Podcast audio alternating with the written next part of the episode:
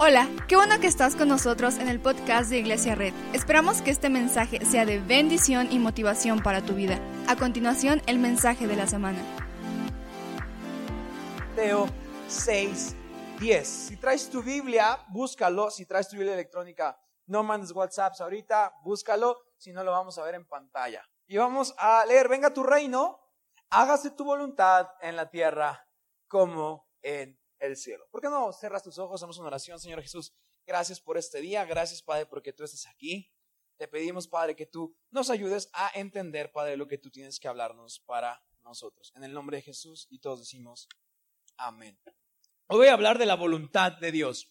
El tema del día de hoy es esperando su voluntad.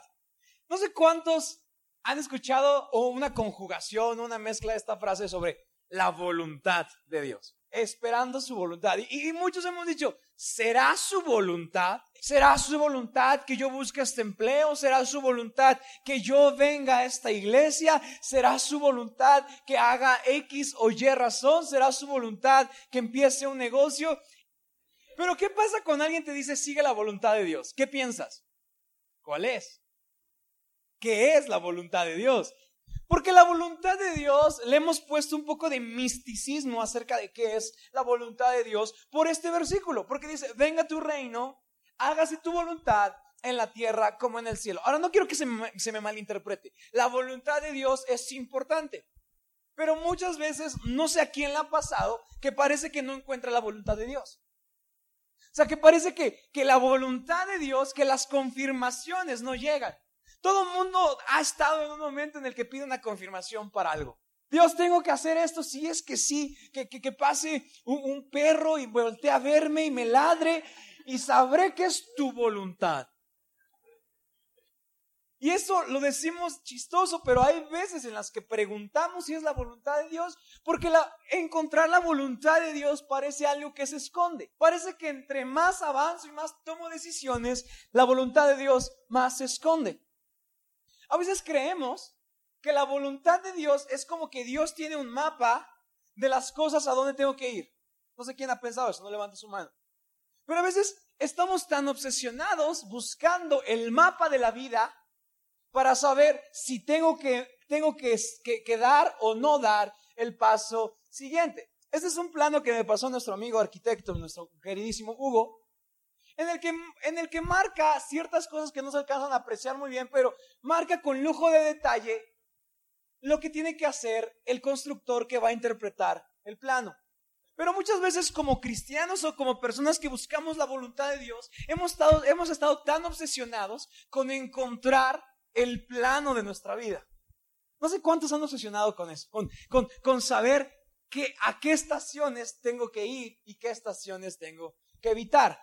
Entonces pensamos que la voluntad de Dios es como un plano que da un arquitecto, en el que nos marca qué medida debe tener la... ¿Estas son las entradas? Ok, no quería verme ignorante. ¿Qué medidas debe tener las entradas? ¿Qué medidas deben tener los muros? los materiales que se deben utilizar y muchas veces buscar la voluntad de Dios ha sido como una búsqueda obsesionada por encontrar un plano para nuestra vida. Porque queremos que Dios nos diga qué materiales tengo que usar, qué medidas deben estar, qué decoración debo hacer. Y entonces cuando no encontramos esto de parte de Dios nos frustramos. Recuerden que las leyendas urbanas lo que hacen es provocarnos frustración. Entonces, muchos de nosotros, y todos lo hemos pasado, yo creo que de niño, muchas, muchas veces me dijeron, ora por la pareja que Dios tiene para ti. ¿Cuántos le dijeron eso? ¿Será la voluntad de Dios que estudie arquitectura o que estudie gastronomía? Y entonces nos enseñaron que la voluntad de Dios es como un plano que se nos entrega en nuestras manos y tenemos que ir viendo, ok, tengo 24 años, ¿qué tengo que hacer esta semana? Y el problema es que cuando hacemos eso, nos frustra saber que Dios no tiene un plano para nosotros. Dios no dejó un plano así y dijo, esta va a ser tu esposa, búscala. Imagínate que la vida y la voluntad de Dios fuera así, que tú ya tienes predestinado a una esposa, pero Johnny se volvió loco, tiene más dinero y, enamoró a quien iba a ser tu esposa. Entonces, llegas a buscar a tu esposa y te das cuenta que ya se casó con otro. Entonces, ¿qué decimos? ¿Por qué no se cumple tu voluntad? Y Dios es un Dios que no tiene un plano, tiene un plan. Pero hemos pensado que la voluntad de Dios como un plano que nos dice qué cosas tenemos que hacer y qué cosas no tenemos que hacer. Porque un plano demostraría claramente lo que sí tengo que hacer y lo que no tengo que hacer. Y a veces buscamos señales, evidencias y puertas abiertas. No sé cuántos han escuchado este, esta palabra de puertas abiertas. Entonces creemos que cuando seguimos la voluntad de Dios es cuando sentimos esta paz interna en nuestro corazón. Es como cuando, ok, me gusta, ya le di un beso, siento paz, Creo que es la voluntad de Dios, ¿no? Otros juegan ruleta con la Biblia. Y lo que caiga es lo que supuestamente necesitamos en este determinado momento. Hemos escuchado que la voluntad de Dios es algo que tenemos que encontrar, ¿verdad? Todo el mundo nos ha enseñado que debes ir buscando la voluntad de Dios. Entonces, todo mundo en esta búsqueda de la voluntad de Dios se ha frustrado porque la voluntad de Dios parece que no es tan clara. ¿Cuántos han orado algo y aún no saben qué hacer? Hemos estado tan obsesionados con encontrar la voluntad de Dios porque se nos ha enseñado que la voluntad de Dios es como estaciones y pasos a los que tenemos que llegar. Entonces, cuando parece algo difícil, decidimos seguir algo más fácil. Y entonces, cuando dejamos, cuando pensamos que la voluntad de Dios es difícil de encontrar, hemos decidido seguir otras cosas que son más fáciles con mejor señalética. Es decir, la voluntad de Dios nos han enseñado como tan difícil que cuando alguien vino y nos puso su sueño en nuestra cabeza, lo seguimos. ¿Por qué? Porque es más fácil. No sé cuántas veces has volteado al cielo añorando que Dios te muestre su voluntad, deseando una señal, algo mágico, algo místico. Y estuvimos tanto tiempo diciendo, Dios, muéstrame algo mágico de lo que tengo que hacer, que lo primero que brilló delante de nuestros ojos, a eso seguimos. Entonces, ahora ya no seguimos la voluntad de Dios, sino ahora ya seguimos otra cosa que parecía más atractivo. Pero si tan solo nuestros padres, nuestros pastores o nuestros líderes nos hubieran enseñado que la voluntad de Dios no es difícil de encontrar. Muchos lo hemos pensado porque oramos y no se resuelve nada. Le pedimos a Dios que nos muestre por qué estamos viviendo esto y Dios no nos dice nada. Entonces muchas veces hemos pensado que la voluntad de Dios es algo que tiene que mostrarse mágicamente, místicamente. Tengo que hacer esto, ¿no? Y esperamos que Dios abra el cielo y nos diga, sí, wow, es su voluntad. Cuando olvidamos que la voluntad de Dios no se encuentra en lo mágico, sino se encuentra en lo ordinario. No se encuentra en, en, unicornios y cerdos voladores como señales, sino está escrita en blanco y negro en un libro que tienes en tu casa seguramente que se llama Biblia. ¿Cuántas veces hemos deseado ver cosas extrañas para que Dios nos confirme su voluntad cuando la voluntad de Dios no se encuentra en cosas extrañas todo el tiempo, sino se encuentra en pasos de obediencia. La voluntad de Dios no es algo mágico, no es algo místico, no es algo que solo los de la alabanza encuentran. ¿Por qué les va tan bien? Ah, es que están siguiendo su voluntad. La voluntad de Dios y lo que Dios quiere para mi vida no viene de señales, sino principalmente viene de algo que está escrito en blanco y negro y algo ordinario como un libro. Muchos nos hemos frustrado por no encontrar la voluntad de Dios porque no importa cuántas veces salimos con nuestra canasta para pedir la voluntad de Dios, nos damos cuenta que regresamos vacíos. Hemos dicho, ok, hoy iré a buscar la voluntad de Dios. Salimos con nuestra canasta y le decimos, Dios, ponme aquí tu voluntad. Y cuando regresamos a casa no sabemos qué hacer con nuestro problema, no sabemos qué hacer con el problema de nuestros hijos, no sabemos qué hacer porque hemos intentado encontrar a Dios en una serie de eventos y no hemos buscado su voluntad el día a día. ¿Alguien está conmigo? A veces hemos estado tan obsesionados con encontrar el plano de Dios, que se nos ha olvidado el plan de Dios. Hemos estado tan obsesionados con encontrar la persona correcta que hemos perdido ser la persona correcta. Hemos estado tan obsesionados con dónde trabajamos que hemos olvidado el cómo trabajamos. Entonces invertimos mucho tiempo buscando lo especial, lo extraordinario, que alguien ore por mí. La voluntad de Dios no se encuentra en una campaña, no se encuentra en una televisión, la voluntad de Dios se encuentra en una vida día con día leyendo la voluntad escrita de Dios que ya está en un libro que seguramente todos tienen y al que todos tienen alcance. Ahora, ¿cuál es la diferencia entre plano y plan? En un plano, si te equivocas, hay que rehacer el dibujo. Pero en un plan, cuando la opción A se cierra, la opción B se abre. Es como, es como un partido de fútbol. A veces vemos la vida, la voluntad de Dios como un plano arquitectónico en lugar de un plan de juego. La vida cristiana es más acerca de jugar el partido de tu vida pensando en que vas a ganar, pensando en cómo conseguirás el resultado. Imagina un momento en tu vida que tu vida estuviera tan planeada que ya estuviera escrito lo que cenarías el 25 de diciembre del 2020. O que ya estuviera registrada tu mueca cuando tu hija te presenta a su novio. O que ya estuviera guardado el, el lugar de estacionamiento en el Walmart. O que ya estuviera guardada la chica con la que te casarías. Pero Johnny, nuestro amigo que no está siguiendo el plan, dijo, ah, mira un lugar, y se estacionó. Entonces llegaste al Walmart y el pavo que estaba destinado se lo llevó Johnny. Y dijiste, oh Johnny, ¿dónde está mi pavo? Es la voluntad de Dios que yo coma este pavo.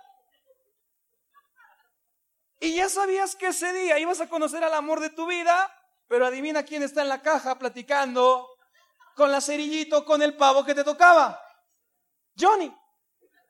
Entonces vas y entonces ves tu plano y dices, esa con ella me iba a casar, pero oh sorpresa, Johnny es más guapo. Y al final resulta que Johnny, que no siguió el plan de Dios, está en la casa de los papás de la chica con la que te ibas a casar, con el coche que ibas a tener, con el pavo que te ibas a comer, cenando en el lugar que ibas a cenar. ¿Y qué crees? Le cae mejor a los papás de la novia.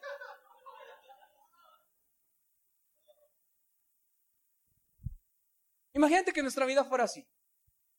Entonces, uno que no siguiera el plan, todos estaríamos arruinados, ¿verdad? Entonces, Dios no tiene un plan específico. Para algunos sí, hay momentos en la Biblia en que Dios tiene órdenes específicas, pero todos los órdenes, todas las órdenes van encaminados al plan más grande. El plan de Dios no es hacerte rico, no es hacerte millonario. El plan de Dios es que te acerques a Él. El plan de Dios es que regreses a Él. Puedes hacerlo en un Mercedes, gloria a Dios. Puedes hacerlo en un burro, gloria a Dios. Porque al final no importa con cuántos goles gano el partido, gané. Al final, la vida cristiana no es acerca de dónde, de cuánto, de qué tengo, es acerca de cómo regreso a Dios. Entonces, ¿de qué serviría que Dios tuviera a, nuestro pavo, a nuestra novia en nuestro carro si yo no estoy listo? ¿Alguien está aquí o no? Hay momentos en la Biblia que Dios dice, sal de tu tierra, de tu parentela, ve a aquel lugar, libera a tu pueblo.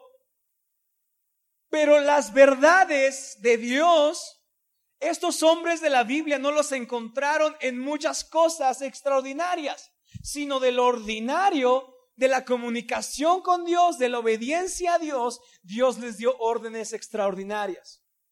No podemos buscar cosas extraordinarias si no hemos avanzado en un camino de obediencia ordinario. No podemos esperar su voluntad si estoy caminando hacia otro lado. No debemos obsesionarnos con dónde trabajamos, sino cómo trabajamos. dónde vivimos, sino cómo vivimos. ¿Crees que a Dios le preocupa con quién te casas? ¿Qué le preocupa más a Dios? ¿Con quién te casas o cómo te casas? ¿Qué le preocupa más a Dios? ¿Cuál es la persona indicada para ti o si tú eres la persona indicada para esa persona? Todo es acerca de cómo lo consigo y no de qué consigo. Cuando están en una relación no es acerca de un producto que voy escogiendo. Y Dios, ¿cuál me vas a dar? ¿Esa la güerota? Si hoy nos preguntamos, si hoy a lo mejor hoy te estás preguntando, ¿cuál es la voluntad de Dios para mi pareja? La voluntad de Dios no tiene, no, no, no hay una voluntad de Dios para tu pareja. Está primero la voluntad de Dios respecto a ti, como eres como pareja. Imagínate que a veces queremos preguntarle a Dios, Dios, ¿qué estudio? Dios, ¿qué como? Dios, ¿qué negocio pongo? Dios, ¿qué hago hoy? Y Dios así como de, no sé, no te di libertad. Si vas a estarme preguntando todo, vente conmigo mejor.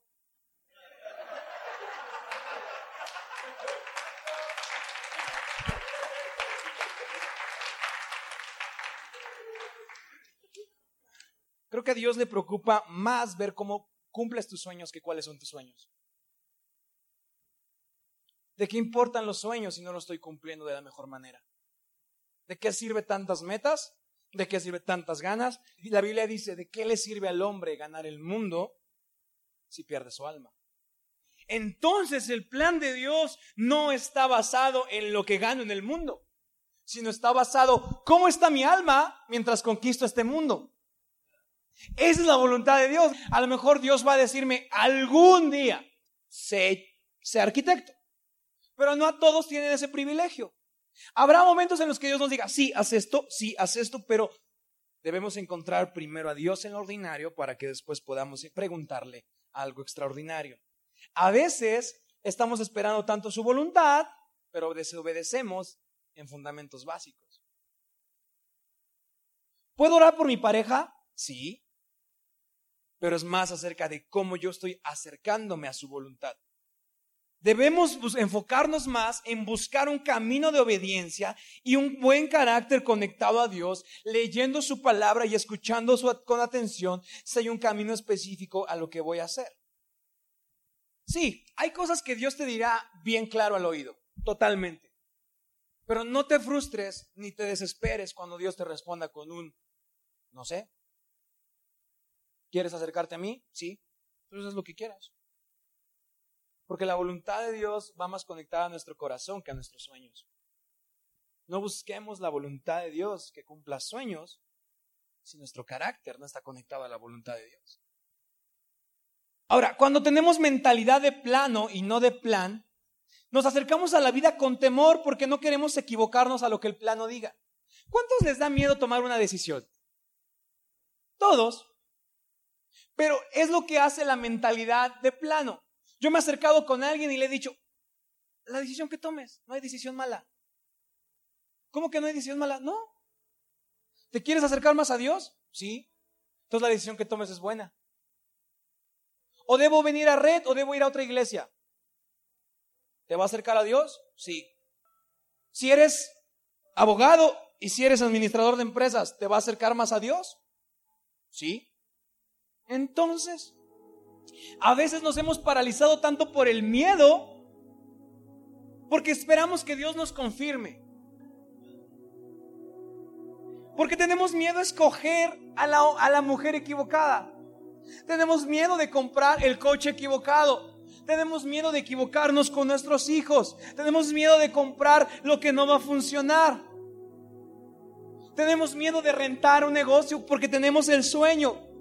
En la mentalidad de plano arquitectónico, la mentalidad de plano no quiere equivocarse por temor a escoger la decisión equivocada. La mentalidad de plano es una mentalidad que digo, si me equivoco el arquitecto me va a regañar. Si pinto de otro color me van a correr. Pero la mentalidad de estar conectado al plan de Dios es la mentalidad que Jonathan usó con su escudero y dijo, vamos a ganarles porque quizá Dios esté conmigo. Porque si yo camino a su plan, no hay forma de que Dios se aleje de mí.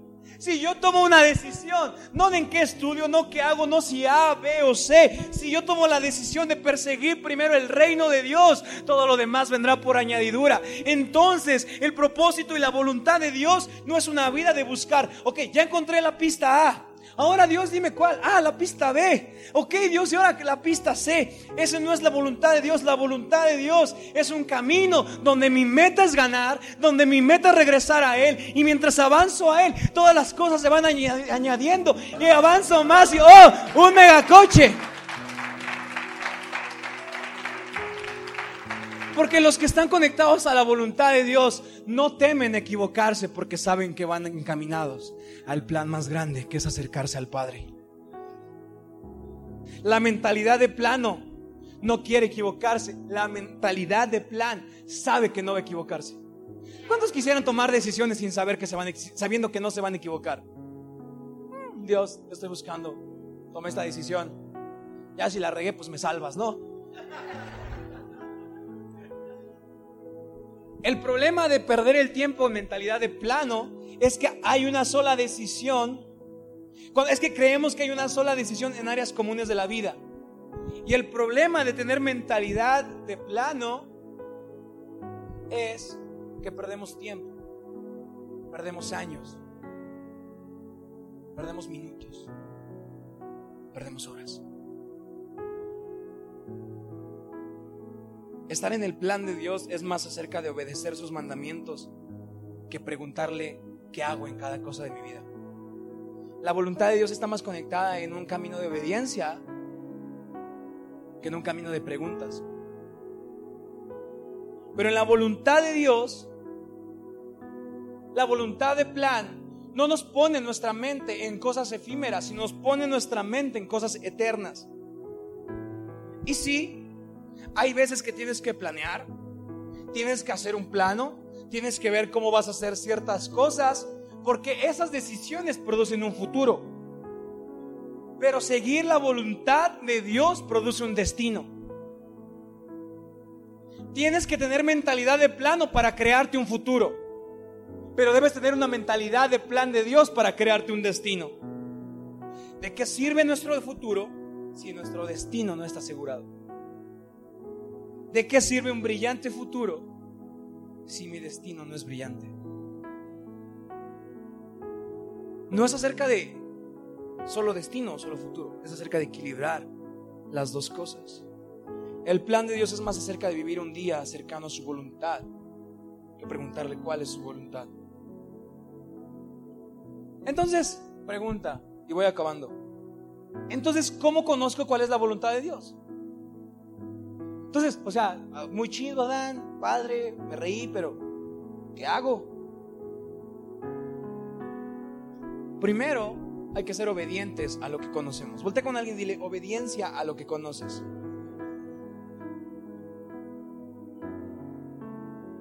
La voluntad de Dios no es acerca de obedecer todo en un momento. Los que vienen por primera vez y están acercándose a Dios dirán, ok, pero ¿cómo estoy obedeciendo todo? La clave no es obedecer todo. La clave es obedecer lo que conozco. Porque cuando doy el primer paso de obediencia, la luz se hace más grande. Y cuando doy el segundo paso de obediencia, la luz se va haciendo más grande. Y cuando doy el otro paso de obediencia y más me acerco, la luz se va haciendo más grande. Pero una cercanía con Dios empieza con obedecer lo que conocemos. Obedece en lo que sabes. Obedece en los pequeños mandamientos que Dios tiene y te irás acercando. Entonces también cómo sabemos si la voluntad de Dios es cumplir el sueño que tuve o solamente cené muy pesado. Hay que analizar los hechos. Hay que pensar bíblicamente y hay que aprender en los básicos. ¿Cómo sé si lo que Dios me está pidiendo es su voluntad o no es su voluntad?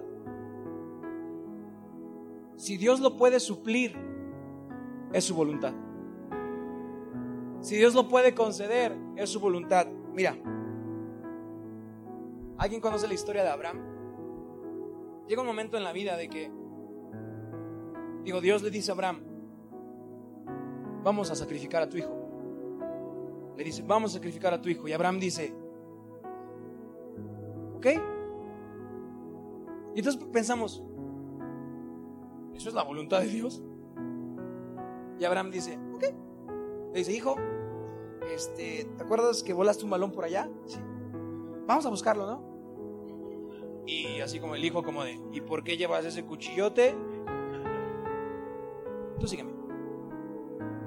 De repente, yo me imagino, imagínate la conversación entre Isaac y Abraham. Van caminando hacia el monte donde Dios les ordenó ir y, y empieza a despedirse de él. Es como, siempre te quise, siempre te amé. Y Isaac así como de, ok, ahora sí me estás asustando. Llegan al final del monte. Lo pone sobre la mesa donde iba a ser sacrificado Isaac. Y lo va a matar. Y de repente una voz que dice Dios, Dios, y una voz de Dios que dice, ¡Ey! Te estaba probando. Qué manchado Dios, ¿no? Y Abraham dijo, gracias a Dios. Pero ¿cómo sé si eso es la voluntad o no es la voluntad de Dios? Quiero que vayamos a Hebreos 11, 16.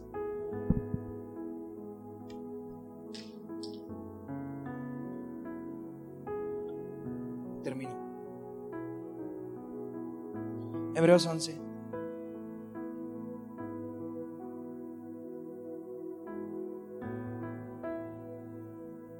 Diecisiete. Checa esto, te va a volar la cabeza. Por la fe Abraham que había recibido las promesas, fue puesto a prueba y ofreció Isaac, su único hijo, a pesar de que Dios le había dicho, tu descendencia se establecerá por medio de Isaac. A pesar de eso, Abraham consideraba, consideraba Abraham que Dios tenía poder hasta para resucitar a los muertos. Y así en sentido figurado recobró Isaac de entre los muertos. Checa esto. Abraham obedeció porque sabía que no importaba lo que hiciera, el poder de Dios podía regresarle a su hijo. Él siguió la voluntad de Dios porque dijo, oh no sé lo que quieres que haga, no sé lo que va a pasar, pero conozco tu poder, pero conozco lo que puedes hacer. Conozco tus milagros y aun si tengo que avanzar en un camino de obediencia, lo haré porque sé que tus pensamientos de paz y de amor son grandes conmigo. Y entonces Abraham fue, lo iba a hacer. Pero cuando conoces de lo que es capaz Dios, puedes sujetarte a su voluntad. Cuando estudias y cuando conoces de lo que es capaz Dios, ahora estamos ante su voluntad porque sé que Dios puede mover mares. Dios puede resucitar muertos. Dios puede quitar vergüenzas. Dios puede quitar dolores. Dios puede unir familias. Dios puede hacer milagros. Pero todo empieza con un camino ordinario de obediencia. Porque así como un jugador no puede entender el plan de juego si no estuvo en la charla técnica, tendremos dificultad encontrando la voluntad de Dios si no conocemos al entrenador. ¿Por qué Abraham no tuvo problema al seguir la charla técnica? Porque sabía de lo que era capaz el entrenador. Porque sabía lo que podía pasar. Entonces el plan de Dios no es acerca de encontrar algo o llegar a cierta estación de la vida. El verdadero plan de Dios es ser transformados y acercarnos a su carácter. No importa qué momento estoy viviendo. Quiero que vayamos a Romanos 12:2. ¿Cómo compruebo cuál es la voluntad de Dios? ¿Cómo sé qué Dios quiere para mi vida? La Biblia dice, no se amolden al mundo actual, sino sean transformados mediante la renovación de su mente.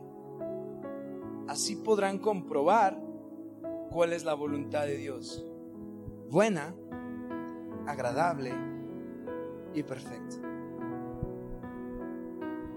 Si me sujeto a la voluntad de Dios, encontraré un trabajo como la voluntad de Dios.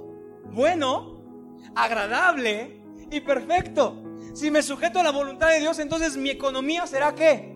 Buena, agradable y perfecta. Pero entonces la vida no es acerca de encontrar pista A, pista B, pista C, pista D, sino es acerca de transformar mi mente a lo que Dios puede hacer y a lo que Dios sabe hacer y a lo que Dios hará conmigo. Entonces cuando Abraham caminaba, no veía la muerte de su hijo, sino veía el poder de Dios. Abraham no veía a un hijo perdido, sino Abraham veía un milagro. Cuando tú caminas hacia la voluntad de Dios, no ves una enfermedad, ves algo mejor. No ves un problema económico, ves algo mejor. Porque ahora mi mente no está transformada a lo que quiere este mundo, sino está transformada a lo que Dios quiere. Entonces, confirma el hecho de que no importa lo que el mundo quiere y qué logro en este mundo, sino importa si voy caminando, con mi pensamiento a lo que Dios quiere para mí. Esa es la voluntad de Dios. Muchas gracias por acompañarnos. Subimos contenido semanalmente, así que suscríbete y síguenos en redes sociales. Te dejamos los links en la descripción. Nos encanta pasar tiempo contigo, así que si estás en Tlaxcala no olvides visitarnos este domingo.